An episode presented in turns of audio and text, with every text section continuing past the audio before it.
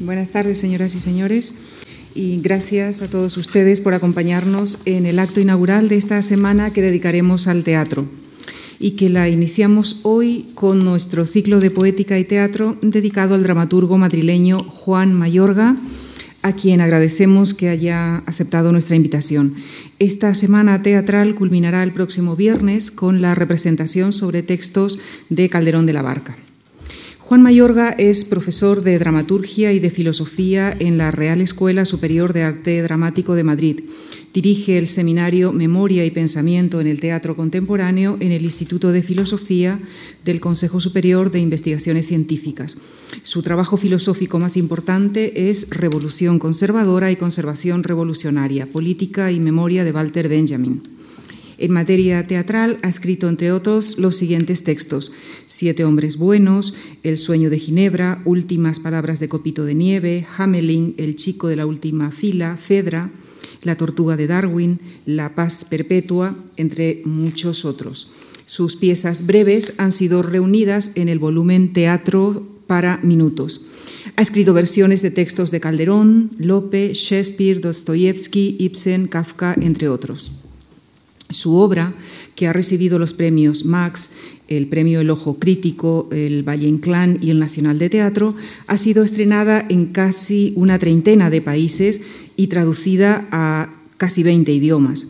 De hecho, estrena hoy mismo en París Cartas de Amor a Stalin, que próximamente también eh, será estrenada en Montevideo y en Kiev, y en Atenas eh, Animales Nocturnos.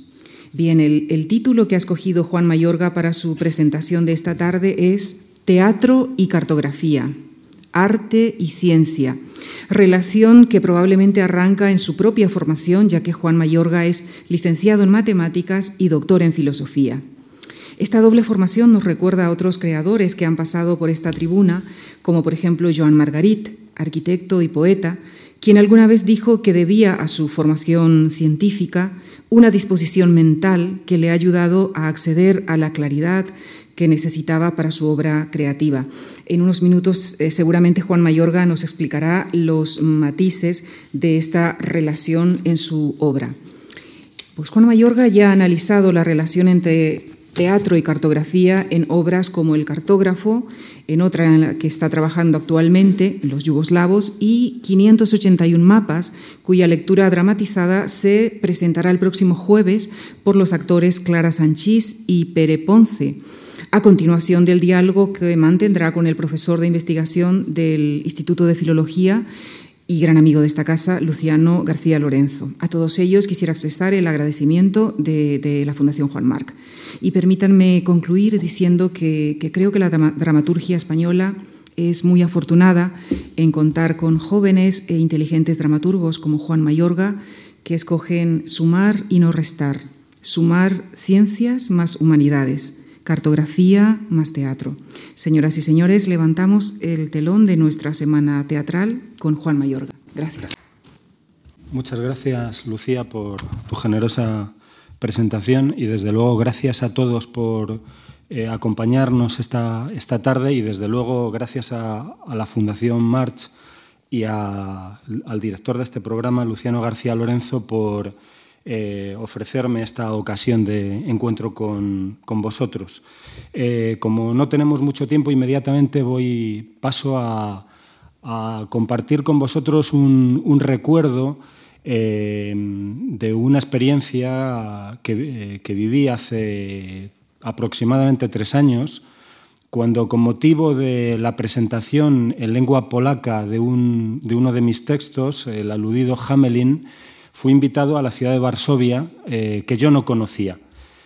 Mm, teniendo un día de una jornada de, descanso, de libre, decidí, eh, armado por, mi curiosidad y por un mapa que me habían dado en el hotel, eh, dar un paseo azaroso, un tanto caprichoso por esa ciudad que seguro algunos de vosotros conocéis, un paseo poco, poco premeditado, poco, con, pocas intenciones, en que inmediatamente me, fue viva la impresión de la ausencia de marcas de la vida de la otrora eh, poderosa, eh, rica comunidad judía en la, actual, en la actual Varsovia e incluso también en la Varsovia reconstruida. Estaba volviendo hacia mi hotel, que, está, que estaba en la zona nueva, en la zona moderna de Varsovia, cuando un edificio eh, llamó mi atención. Se trataba de algo que parecía una iglesia entre una escuela y un, lo que me parecía un campito de balonmano. Pensé, bueno, quizá tenga algún interés este, este edificio, me acerqué a él y me di cuenta de que no, no era una iglesia, sino una sinagoga.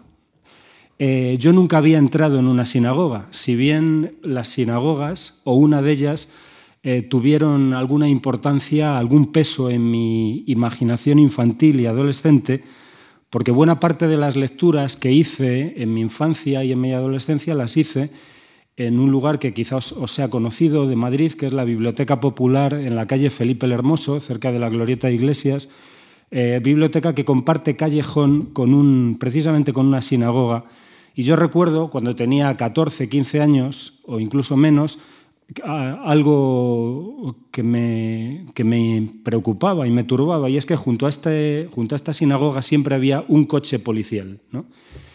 Eh, lo cierto es que muchos años después yo estaba en Varsovia ante la puerta de una sinagoga y observé que podía entrar, que era posible visitar esta sinagoga en las horas allí cuando no había culto. Entré en ella, eh, observé en qué se parecía la arquitectura interior de esa sinagoga y en qué, y en qué no, se parecía a las iglesias que, yo conozco. Y en un cierto momento vi una escalera. Se trataba de esas escaleras por las que se accede al espacio de las mujeres, al espacio destinado a las mujeres en las sinagogas ortodoxas, según luego supe. Subí por esa escalera y detrás de una puerta observé que había un, espacio en que alguien estaba haciendo algo, me acerqué y lo que estaba haciendo esa persona era preparando una exposición. Se trataba de una exposición de fotografías recientemente aparecidas del gueto. Habían, habían aparecido unos rollos de, fotografías tomadas en, en el gueto en los años de la ocupación alemana y se estaba, eh, se estaba colocando esas fotografías, disponiéndolas para una exposición. Junto a cada, fotografía, la persona que estaba ordenando esa exposición eh, estaba colocando una leyenda en inglés y en polaco, eh, y esa leyenda o esa nota indicaba en qué lugar se suponía que había sido tomada esa foto. Es decir, por ejemplo, se veía a unos niños jugando con un aro y aparecía una leyenda que decía Celadna al 17. O, se veía unas mujeres sonriendo y ponía Klodna eh, esquina Bladma. Bueno, no sé por qué yo eh, tomé el mapita que me habían dado en el hotel y empecé a marcar en cruces en mi mapa de esos lugares indicados en esas leyendas. Eh, pensando en principio que probablemente buena parte de esas eh, em, calles habrían cambiado de nombre o habrían cambiado incluso de forma. No era así, las calles existían tal cual y muy pronto mi, plano se fue llenando de mapas. Y cuando salí de la sinagoga, no sé por qué, no, estoy seguro de por qué, aunque intuyo por qué, busqué el punto más cercano que había en mi mapa eh, a, ese lugar donde yo estaba, en lugar de regresar a mi hotel. Y de pronto vi que ese lugar donde antes había visto en la fotografía a unos niños jugando, por supuesto que allí no, no, estaban esos niños jugando, pero no había nada de lo que rodeaba a esos niños.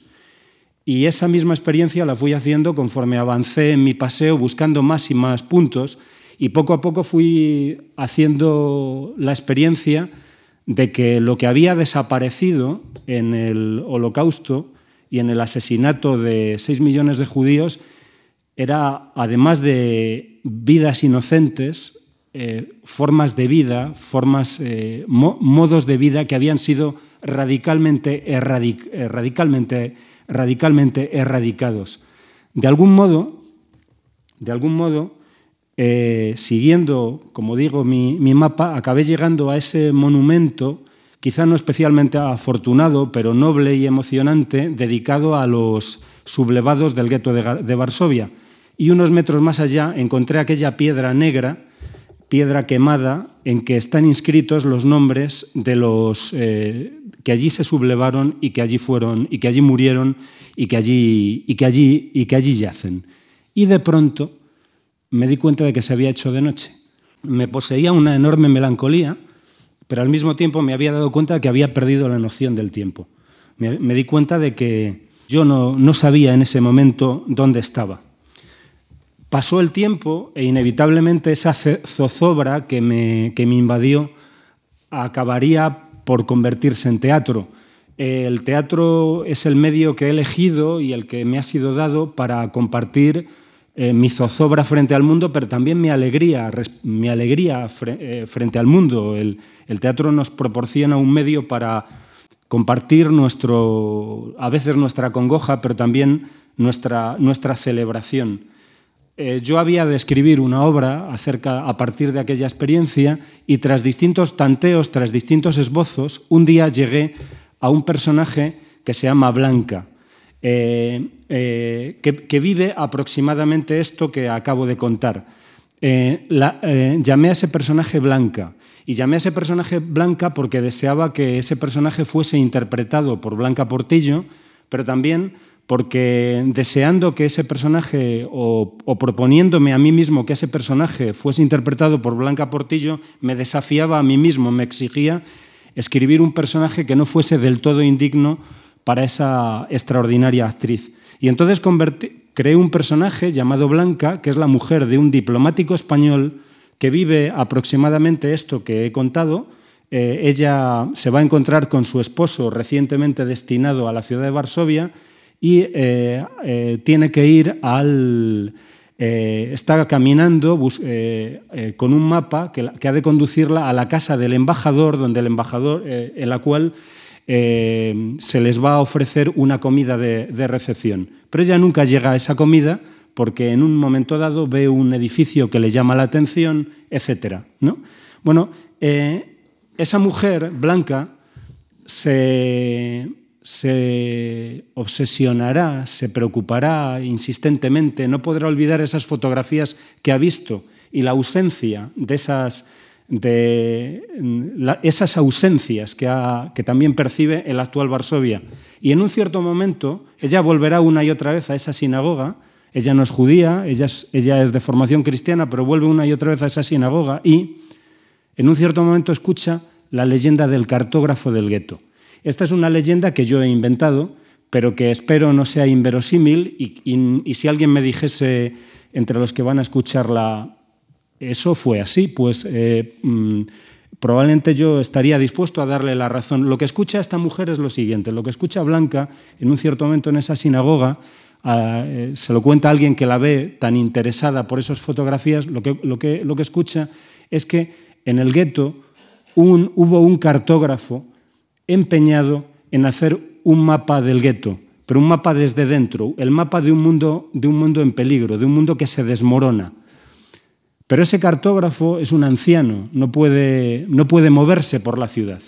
Y entonces cuenta con la colaboración de su nieta, que es una niña que no sabe de cartografía, pero sí puede caminar por el gueto y medir con sus pasos los lugares, eh, los, espacios, las distancias entre los espacios. Eh, de forma que la niña camina por Varsovia y eh, dice a su abuelo lo que ha visto, lo que ha medido, las, distancias que ha tomado, y el, abuelo lo convierte en, en, eh, mapa. De forma que la obra, y, la obra que he ido escribiendo, que se llama El cartógrafo, se desarrolla conforme a dos tramas. Por un lado está Blanca buscando ese mapa, ella, ella piensa que quizá esa leyenda eh, tiene un fondo de realidad y que quizá ese mapa en un momento dado llegó a culminarse y ha de, y ha de ser salvado, porque de algún modo ahí hay una memoria a custodiar, y ella, Blanca, está buscando ese mapa por la actual Varsovia, por Varsovia, digamos, 2011, pero al mismo tiempo, buscando ese mapa, acaso se esté buscando a sí misma, y en un momento dado va a pedir a su marido, al diplomático español, que, que eh, ella se tiende en el suelo y pide a su marido que dibuje eh, su silueta. Y ella va a utilizar su silueta como espacio para un mapa en que ella va a empezar a dibujar, eh, va, a escribir palabras, va a dibujar cosas, va a llenar de sueños y pesadillas ese, esa silueta. y finalmente va a revelar, va a revelarnos una herida, eh, porque las personas, como las ciudades, tienen heridas eh, que a veces es difícil mostrar y representar y, compartir. Y al mismo tiempo en la obra estamos viendo cómo el cartógrafo y el anciano cartógrafo y su nieta están intentando hacer ese mapa, de algún modo, ese mapa, ese mapa imposible, ese mapa a contracorriente. En un cierto momento, el anciano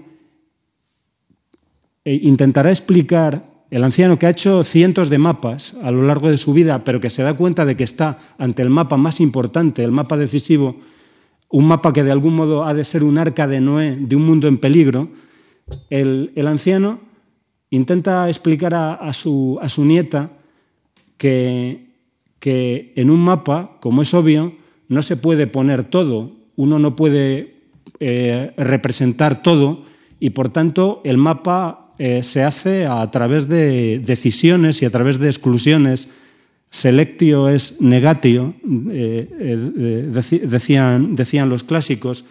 El cartógrafo explicará a la niña que un mapa nunca es neutral, que un mapa siempre toma partido, que en un mapa es incluso una cuestión moral la decisión de la escala, porque a cierta escala hay cosas que son invisibles y de lo que se trata en un mapa es precisamente de dar a ver unas cosas u otras. Y finalmente le, pregunta, en un mundo en peligro, ¿qué es más importante? ¿Qué ha de aparecer en tu mapa? En este mundo, en este mundo, en este, en este gueto que está en peligro, ¿qué es, ¿qué es más importante? ¿El cuartel de policía o el burdel? la oficina de correos o esa casa donde el maestro Spielman, contra toda esperanza, sigue enseñando a los niños a tocar, a tocar el violín. Finalmente, se produce una convergencia en la obra de las dos tramas. Blanca, que está buscando ese mapa, encuentra finalmente a una anciana llamada Rebeca, que es una anciana cartógrafa, que fue cartógrafa, y ella piensa que acaso fue aquella niña. Blanca quiere creer que, es que, es, que esta anciana la que ha encontrado es aquella niña. La anciana lo niega. No, no soy aquella niña, pero ojalá lo fuera, porque fue una bonita leyenda. Y dice, y dice, dice Rebeca que ojalá esa leyenda la cuente alguien, la, leyenda la leyenda de la niña cartógrafa, ojalá la cuente alguien. Dice, y ojalá la cuente no a través de una película, sino a través de una obra de teatro. Y dice la anciana Rebeca, eh, me gustaría que la leyenda de la niña cartógrafa la contase una obra de teatro, porque en el teatro, en el teatro dice, dice, dice Rebeca, en el teatro todo responde a una pregunta que alguien se ha hecho, como los mapas. En, el teatro todo responde a una pregunta que alguien se ha hecho, como los mapas. A diferencia de lo que ocurre, me parece, en las fotografías o en el cine, en el teatro, como en la cartografía, hasta el más pequeño gesto de un actor responde a una, a una pregunta que alguien, que alguien se ha hecho.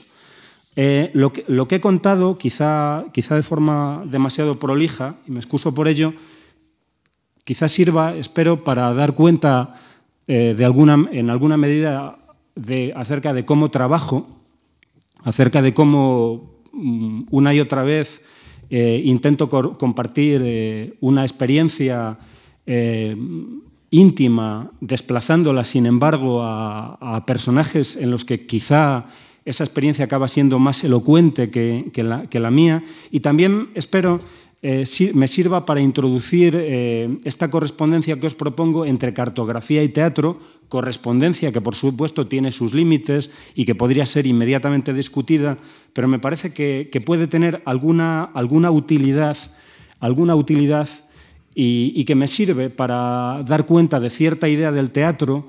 Eh, en, que para mí es fundamental que en un espectáculo teatral, como en un mapa, no, uno no ha de aspirar a la neutralidad. Una obra de teatro nunca es neutral, una obra de teatro siempre toma partido. En una obra de teatro se lleva a conciencia y se lleva a memoria ciertas cosas y por tanto se dejan de llevar a conciencia y, y, a memoria otras. Y por tanto, a una obra de teatro siempre subyacen preguntas morales y políticas.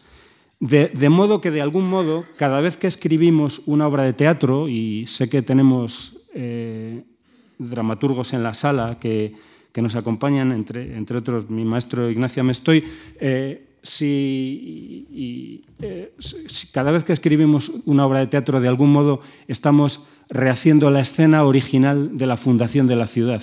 Es decir, aquel momento en que se decidió qué estaba dentro y qué estaba fuera de la ciudad, qué había de ser incluido y qué había, y qué había de ser excluido. De algún modo, cada vez que rehacemos el mapa de la ciudad, como cada vez que escribimos una obra de teatro, decidimos qué está dentro, qué está dentro y qué está fuera.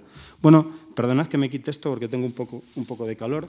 Y, mm, voy, a, voy a, por si a alguien le es útil, eh, mm, llamar la atención sobre algunos, eh, algunos rasgos, algunos eh, elementos, algunas, algunos flujos que han confluido en, la formación de este dramaturgo cartógrafo que se, que se presenta esta tarde, esta tarde ante ustedes. Y desde luego aludiré a, esta experiencia matemática a la que, ha mencionado Lucía. Pero antes de ello, y antes incluso de hablar de, mi formación en, en, talleres de dramaturgia y de mi trabajo como adaptador, debo hablar de, algún modo de una experiencia eh, de algún modo preescénica, pero que creo que está en la base de mi, de mi, confianza en el teatro y de mi visión del teatro. Y para hablar de esa experiencia, eh, debería decir muy, muy brevemente, debería introducirla muy brevemente diciendo que mi padre lee en voz alta. ¿no? Em, bueno, mi, padre lee en voz alta. Mi padre leía en voz alta y por suerte puedo decir que mi padre lee en voz alta. Em, la leyenda familiar dice que mi padre, que estudió magisterio, em, tenía un amigo ciego y para que el amigo aprovechase los estudios eh, que él hacía, pues él, eh, se decía, leía las lecciones en voz, en, voz, alta y las repetía en voz alta para que así, de algún modo, su amigo también aprovechase ese aprendizaje. Yo no sé si, si la leyenda es cierta o no, pero lo que es cierto es que cuando yo jugaba con mis hermanos eh, a las chapas en la alfombra de casa o simplemente me estaba pegando con ellos, por ahí estaba la voz de mi padre leyendo. Mi padre leía, tenía esa costumbre de leer en voz alta y leía, eh, leía cosas que por supuesto yo no entendía en absoluto. Por ejemplo, leía unos libros de, de una pareja llamada Ortega y Gasset, leía, leía, por ejemplo, un libro tremendo que se llamaba Tiberio o la historia de un resentimiento de un tal Gregorio Marañón, que recuerdo algunas imágenes tremendas que, que, estaban en el aire. Y, también leía, por ejemplo, recuerdo unos debates terribles de un tal Nafta y un tal Setembrini en, un, en, una, en una clínica para tuberculosos en alguna montaña suiza. Y también leía, por ejemplo, las novelas de colección Reno. Y recuerdo con como si lo estuviese viendo ahora, eh, el incendio de Manderley. Cuando, cuando la malvada institutriz eh, de Rebeca quema, quema la mansión, eh, yo recuerdo vivamente aquellas, aquellas llamas dominando el final de la novela, hasta el punto de que cuando luego vi la película, la por supuesto magnífica película de Hitchcock, me defraudó porque yo había imaginado algo mucho más, más poderoso. Em, yo estoy seguro de que primero, que, primero de que debo agradecer aquello que en principio uno puede pensar que es una molesta costumbre, la de leer en voz alta y, aturdir a los demás, pues yo creo que debo agradecer el hecho de que viví en una, eh, en una casa mm, mm, mm, poblada de palabras, poblada de imágenes, poblada de personajes, poblada de esa magia, pero además creo que eh, mi convicción de que la, la voz humana es capaz de, crear mundos, de crear paisajes sentimentales, de crear universos, procede, de esa pequeña experiencia. Sin embargo, mis padres no me llevaban al teatro de pequeño y llegué al teatro tardíamente. Y os contaré cuándo llegué al teatro. Fue precisamente cuando en el instituto, eh, yo estaba en el instituto Ramiro de Maestu haciendo segundo de, de, segundo de BUP. Yo recuerdo dos salidas culturales eh, eh, entonces. Una, cuando nos llevaron a un concierto a Castelló 77, cosa que agradezco a la Fundación March y a mi instituto, y, en otra ocasión cuando nos dijeron tenéis que ir a ver Doña Rosita la soltera. ¿no? Eh, y fui con cuatro amigos tan brutos como yo, y mm, yo en, ese momento no leía los programas de los teatros, pero aquel montaje lo dirigió, según supe mucho después, un tal Jorge Labelli, que luego ha, dirigido en Francia eh, Himmelbeck, el chico de la última fila, y esta noche Cartas de Amor a Stalin, con lo cual, de algún modo, sin saberlo, nos citamos para 30 años más tarde, o 20 años más tarde, Jorge y yo, en, aquella noche. Y recuerdo con una, con, una eh, intensidad actual a Nuria saliendo de las sombras y descubriéndome el teatro como el arte de la imaginación, como un arte en que en un espacio cualquiera eh, podíamos encontrar de pronto, simplemente por la elocuencia de ciertos elementos y fundamentalmente por la elocuencia del actor, podíamos encontrar un, lugar donde se estaba desarrollando un drama y algo que no deja de asombrarme, distintas edades de la vida de una persona, distintas edades, eh, edades de, de la vida de una mujer. Yo descubrí algo entonces, algo que una y otra vez he confirmado como espectador, y es que el teatro es el medio más directo y al mismo tiempo el más diverso para compartir la, experiencia humana. Luego eh, hablaré un poco más acerca de esto.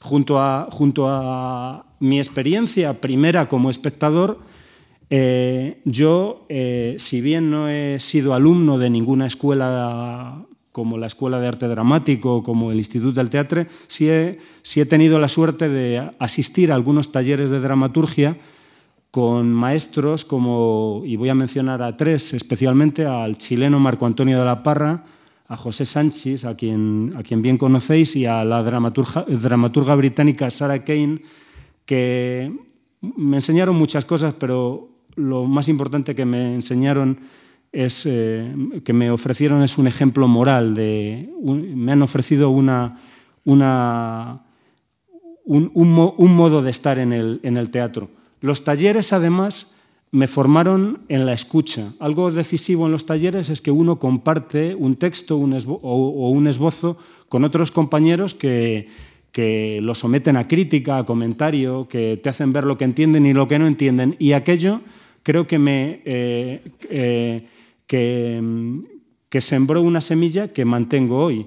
Ha aludido Lucía a un texto que se llama Los yugoslavos. El, sábado di por acabada una primera versión e inmediatamente lo, envié a cinco o seis personas en las que confío y, a las que empiezo a escuchar.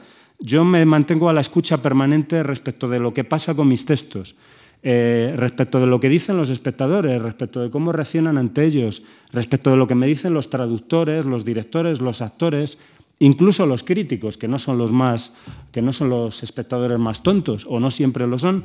Y, eh, y, creo que, y creo que mm, hay que entender la crítica, hay que entender la crítica como, un gesto amistoso, como, una, como algo que, que, uno ha de agradecer y que, posibilita la, y que posibilita la reescritura. Yo no creo que haya que obedecer a los críticos ni a los espectadores, pero es, necio, no, es necio no, no escucharlos. Junto a, eh, junto a los talleres, ha sido fundamental, y, este encuentro con algunos maestros ha sido para mí fundamental la, experiencia de reescritura de los clásicos. Eh, he tenido la suerte de que han confiado, me han confiado la adaptación o la versión de textos, como ahora mismo el Wojciech de, de Bugna o Ray Lear de, de Shakespeare o Enemigo del Pueblo de, de Ibsen Em, bueno, el, mantener una relación íntima con, los clásicos, como ha de tenerla el adaptador, le ofrece una enseñanza de doble carácter. Por un lado, una enseñanza, si se quiere, técnica, y por otro, por otro lado, una enseñanza de tipo moral. En la, enseñanza técnica, eh, con ella quiero referirme al hecho de que uno es invitado a entrar en la cocina de los grandes y quizá algo pueda aprender eh, de ello. Pero más importante que esa enseñanza técnica es, de algún modo, una enseñanza moral.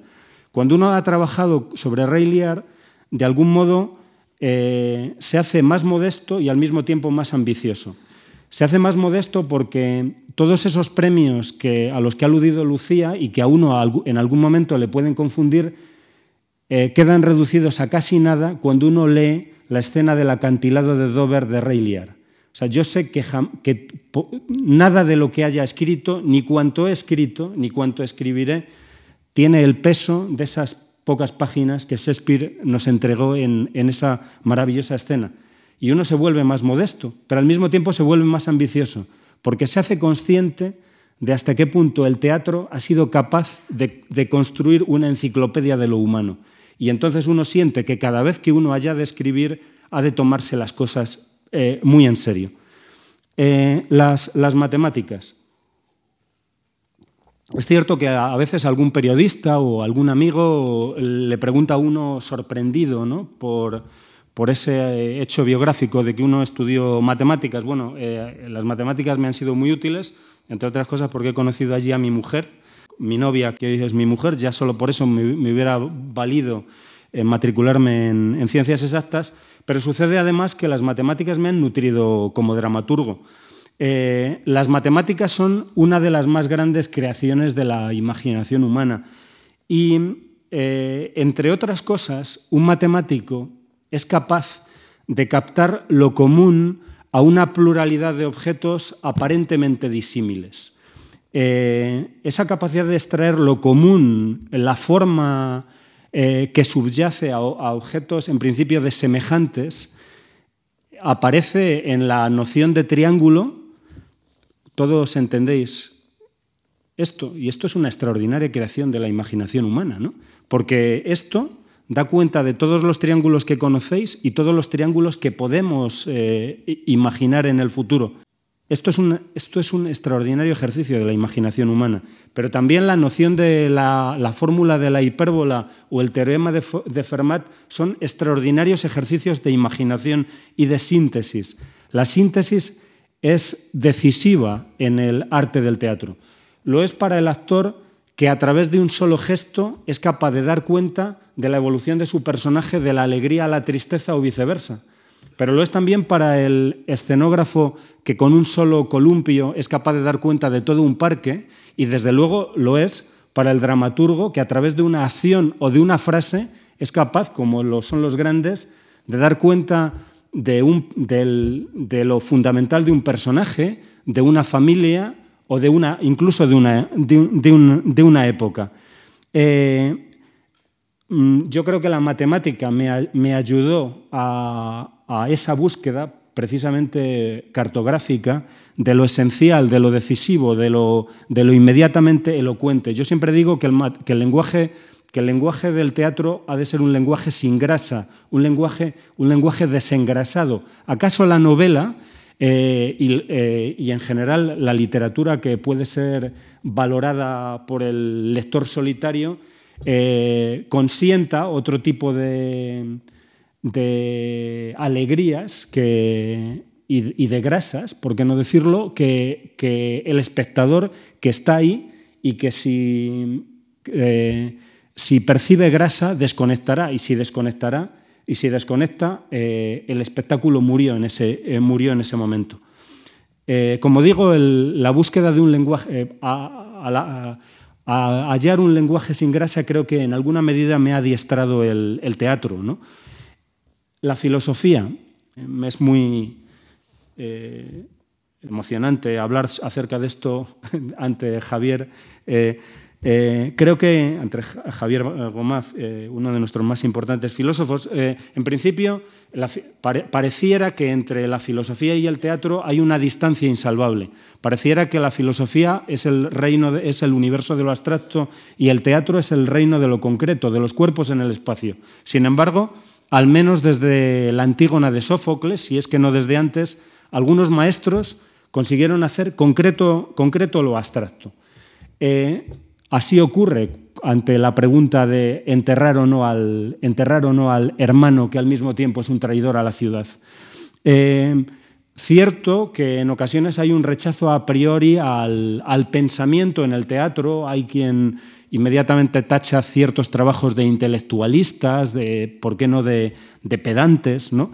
Yo creo, por el contrario, que el teatro no solo es un lugar en que cabe el pensamiento, sino que creo que el teatro es un lugar especialmente hospitalario para el pensamiento, un, espacio especialmente acogedor para el pensamiento, por su carácter dialéctico, primero, por el hecho de que en teatro podemos y debemos defender cada personaje a muerte, incluso posiciones muy distantes a, las, del, propio autor, pero también porque el teatro puede hacer visible la contradicción, puede hacer sensible la paradoja, puede dar a pensar aquello para lo que todavía no hay palabra. Puede suspender al espectador ante la pregunta. Y eso es, eh, yo siempre creo que mm, cuando hablamos de un teatro de ideas, más importante que las ideas del autor serán siempre las ideas del espectador.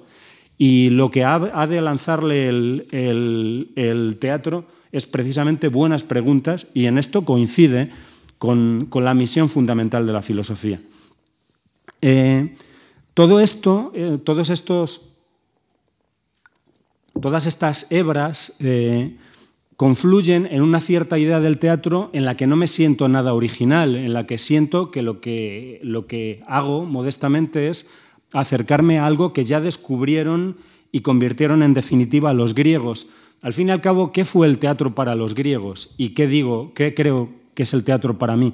Bueno, el teatro para los griegos eh, se funda en el hecho de que la ciudad es convocada por unos ciudadanos, que no, otra cosa son los actores, los, actores no proceden de otra galaxia ni de un mundo paralelo, proceden de allí, del patio de butacas, y entran aquí, y los actores eh, convocan a la ciudad para representar ante ella posibilidades de la experiencia humana. Algo tan sencillo como eso. Los actores representan ante, la ciudad posibilidades de la experiencia humana. Yo no conozco proyecto artístico más simple y al mismo tiempo más ambicioso que eso, que eso, que ese, gesto de duplicación. La ciudad es convocada de algún modo para verse a sí misma o para ver posibilidades de, sí misma. De algún modo la ciudad es invitada a ver un mapa de, sí misma. en, ese gesto, eh, en, esa extraordinaria invención de los griegos, se funda, me parece ya, el carácter político, radicalmente político del teatro, y yo suelo decir que el teatro es político al menos en tres sentidos. El teatro es político, primero porque se realiza ante una asamblea, eh, al teatro asistimos con otros, eh, recibimos el teatro, comprendemos, reímos y lloramos el teatro con otros. el teatro se hace ante, ante, una asamblea. El teatro tiene un carácter de autoría colectiva, es decir, cuanto, cuanto se hace en un, en un escenario eh, responde no a las preocupaciones de uno solo, sino de, sino de sino de varios y por tanto de algún modo responde a los sueños o a las pesadillas de la ciudad o de una de sus fracciones. Y fundamentalmente creo que el teatro tiene un carácter político porque es un espacio para la crítica y para la utopía, para examinar lo que somos y para imaginar otras cosas que podríamos ser, para, examinar el lenguaje que usamos y para soñar en en otros, eh, en, en otros, soñar otros modos de decir, otros modos de nombrar. Creo que el teatro es constitutivamente político, esencialmente político. Y por supuesto no estoy hablando de un teatro partidista ni, de un teatro de, propaganda. Por el contrario, creo que el gran tema desde los griegos hasta hoy del teatro, y lo será en el futuro, es la fragilidad del ser humano, la fragilidad de cada uno de nosotros, nuestra pequeñez, esta levedad de este soplo que somos y al mismo tiempo la emocionante aspiración de cada uno de nosotros a la dignidad, a la libertad, a la belleza. Eso está en, el teatro del, siglo V antes de Cristo y, estará en, en, los escenarios por siempre. si ese es el gran tema, ¿cuál es el, órgano del teatro? El órgano del teatro, eh, discutamos la etimología, el órgano del teatro no es el ojo, no es, pese a que como sabemos, teatrón es el lugar para mirar, el lugar, el lugar, eh, el lugar, eh, el lugar del espectáculo, creo que el órgano del teatro es la imaginación del espectador. Y la imaginación del espectador es el único límite del teatro. Y esto hace que el teatro sea infinitamente permeable, infinitamente hospitalario a las experiencias más concretas y a las experiencias eh, más distantes, más abstractas. Si el, si, el, si, el, eh, si el, actor hace al espectador cómplice de la dificultad, el, teatro es capaz de todo. Si, si, yo les pido a cada una de ustedes que imaginen detrás de mí la Torre Eiffel, esa Torre Eiffel que están imaginando ustedes, algunos de ustedes, si quieren, detrás de a mis espaldas, es mejor, es más poderosa, es más rica, es más interesante que cualquiera que pueda hacer eh, Cameron con sus avatares y, George Lucas con sus efectos especiales, porque es su Torre Eiffel, es, su, propia experiencia. Lo más, eh, el talento del actor consiste fundamentalmente en convocar esa complicidad. Cuando Ernesto Caballero me dijo que mi obra La tortuga de Darwin iba a ser, iba a ser interpretada por Carmen Machi, torpe, ingenuamente le dije, es demasiado joven. Carmen tiene unos, tenía en ese momento cuarenta y pocos años y quien conozca esa obra sabe que se trata de una tortuga eh, que ha vivido 200 años y que ha evolucionado en mujer. Bueno, Carmen hizo una tortuga extraordinaria, insuperable, Claro, es que ningún actor puede, ningún actor, ninguna actriz del mundo puede representar una, tortuga que ha evolucionado en, mujer 200 años después. Eso no lo puede hacer nadie, lo puede hacer el espectador. Y el talento de Carmen es que entra en escena, se mueve, mueve un poco la mano como si tuviese Parkinson y dice, soy la tortuga de Darwin, y el espectador, si quiere, acepta durante hora y media que ella es esa tortuga evolucionada en mujer 200 años después.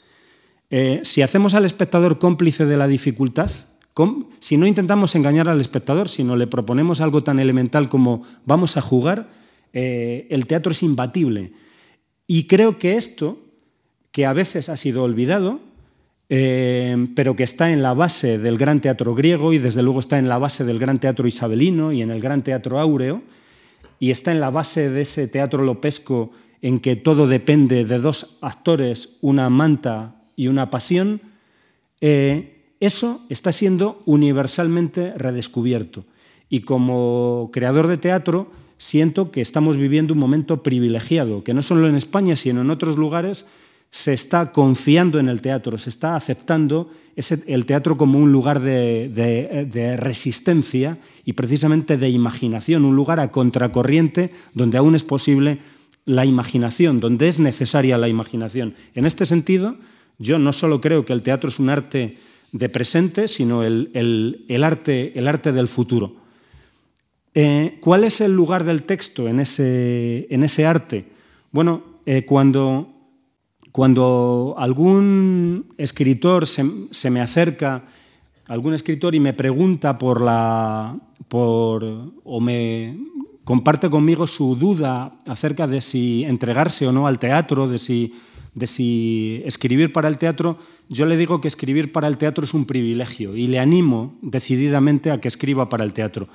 El, el escritor de teatro puede como el novelista o como el cuentista narrar, puede construir personajes, situaciones, eh, historias, puede como el poeta ahondar en los límites de, su lengua, eh, explorar esos límites, perforar esos límites. Pero además tiene un privilegio y es que eh, la palabra teatral es escrita y será pronunciada. El, texto teatral será, será desplazado, será, será, interpretado. El texto ah, es la causa de una cadena de desplazamientos, de traducciones, de, hospitalidades sucesivas que culminan en ese encuentro final eh, extraordinario, en ese último desplazamiento que se da en, la cita entre, entre el actor y el espectador. Yo digo a veces que el texto sabe cosas que su autor desconoce. Y esa experiencia la he hecho una y otra vez. He descubierto algo tan elemental como que un actor ha hallado en un personaje que yo había escrito una herida o una luz que yo no había previsto. Eh, en este sentido, yo busco que mis textos sean tan abiertos como sea posible, que sean, que sean textos poco autoritarios, que sean textos que permitan también la imaginación del director y fundamentalmente de los actores, en que, sin embargo, solo, eh, solo, resida aquello innegociable, aquello que yo creo que es eh, el alma de lo, de lo, que pretendo contar. Cuando escribo, eh, en realidad no intento desaprender la dramaturgia que estudié, pero hay un elemento que no dejo de, me parece, de recordar, lo quiera o no. Yo creo que lo fundamental que se puede decir acerca de dramaturgia, y, creo que en general acerca del hecho teatral, eh, lo dice Aristóteles en la sección séptima de la poética, cuando viene a decir que la tragedia, y podríamos decir la obra eh, de teatro en general, es tanto, es tanto más hermosa cuanto más compleja, siempre y cuando esa complejidad no desborde eh, la capacidad del espectador. Podríamos decir, la obra será tanto más hermosa cuanto más compleja, cuantos más, eh, cuantos más elementos ponga en juego, cuantos más niveles tenga, siempre y cuando esa complejidad no desborde la imaginación del espectador. A la búsqueda de esa sencilla complejidad o de esa compleja sencillez es como yo una y otra vez trabajo. No olvido nunca que el teatro es el arte del actor, pero eh, en ese arte que es del actor, al autor le cabe una responsabilidad especial, de algún modo un, liderazgo. Le cabe la responsabilidad de, ejercer un, liderazgo. Yo creo que el, autor, si bien ha de saber, ha de escribir desde dentro, sabiendo que escribe para los actores, ha de ser capaz de algún modo de tensionar el sistema teatral, de algún modo ha de ser capaz de escribir para actores que no han nacido todavía. De algún modo eso es lo que hizo Valle Inclán, ¿no? Y, lo que han hecho grandes, ¿no? De algún modo creo que un texto contemporáneo no es tanto un texto que hoy ha sido escrito como el que es capaz hoy de tensionar el sistema teatral y la sociedad. Y en este sentido, un, un texto griego puede ser más contemporáneo que un texto escrito, escrito hace cinco minutos. Y esto me lleva a, la cuestión del teatro como arte del conflicto. Se dice una y otra vez que, lo central en el hecho teatral es el conflicto, pero el conflicto fundamental no es el que ocurre en escena, sino el conflicto que se da entre la, escena y el patio de butacas. Eh, de algún modo, decíamos, el teatro convoca a la ciudad, pero convoca a la ciudad, convoca, el teatro convoca a la ciudad para desafiarla, para contradecirla, para, ¿por qué no?, crearle problemas. Creo que el teatro, por supuesto, ha de hacerse a la escucha de la ciudad, pero no ha de devolver a la ciudad el, ruido de la ciudad, sino que ha de devolverle una experiencia poética, para lo cual son precisas la distancia y el rodeo. Finalmente, lo que el teatro puede ofrecer a la ciudad y a cada ciudadano es enriquecerle en experiencia. ¿no? Creo que, hay que el teatro está obligado a enriquecer en experiencia al espectador. Y enriquecer en experiencia al espectador eh, significa tratarlo no como un consumidor al que se ofrece lo que el espectador eh, demandaba, sino por el contrario, eh, ofrecerle a, darle a ver o aquello que quizá el espectador no quiere ver o darle a escuchar aquello que acaso no quiera oír. Eh, nunca es más útil el teatro que cuando desestabiliza la conciencia del espectador, cuando desestabiliza su memoria, cuando desestabiliza, ¿por qué no su imaginación?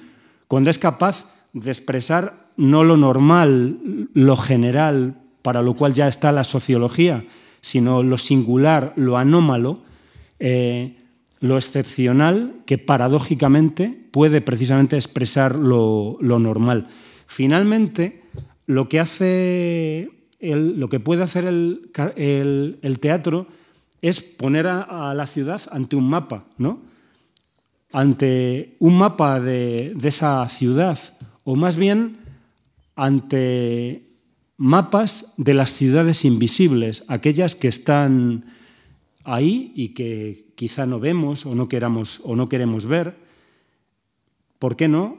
Eh, puede poner a la ciudad ante las ciudades del pasado, aquellas que no es que estén detrás, sino que están dentro de, de esta, pero de algún modo no queremos escuchar.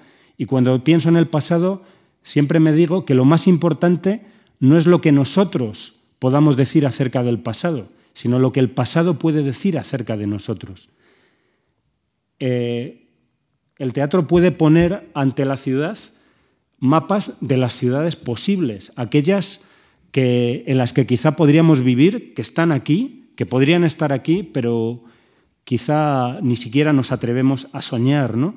Incluso puede poner ante nosotros mapas de, las ciudades utópicas, ¿no? de, esos, de esos no lugares que, sin embargo, eh, solo por, por, ser nombrados provocan una alteración en, en, lo que hay y de algún modo se convierten en, entran, entran también en la historia. Eh, para, para, ir cerrando ya este, este encuentro, eh, volveré a aludir al, al, texto con el que comenzaba, el, el, el cartógrafo. El, el texto se llama El cartógrafo y se subtitula o tiene como segundo título Varsovia 1, 2 puntos, 400.000, porque de algún modo es una obra sobre la escala y sobre cómo eh, cuando hacemos teatro intentamos a partir de una historia contar, contar otras muchas, quizá contar vuestra historia. Perdonad que a estas alturas os tuté. Lo cierto es que el cartógrafo parece que se pondrá en escena felizmente en la próxima temporada, eh, dirigida en Madrid por Jorge Labelli y, e interpretada por Blanca Portillo. Eh, bueno, esperamos eh, hacerlo bien, ¿no? O no hacerlo demasiado mal, ¿no? Ellos, ellos desde luego, lo harán muy bien. Y yo creo que quizá ofrezcan al espectador un mapa de Varsovia, ¿no? un mapa que no se da a ver, pero se da a imaginar pero también acaso eh, ofrezcan un mapa para caminar eh, de otro modo por otras ciudades, por ejemplo, por esta ciudad. Y de algún modo esto ha querido ser un mapa o el esbozo de un mapa y os agradezco mucho vuestra escucha. Gracias.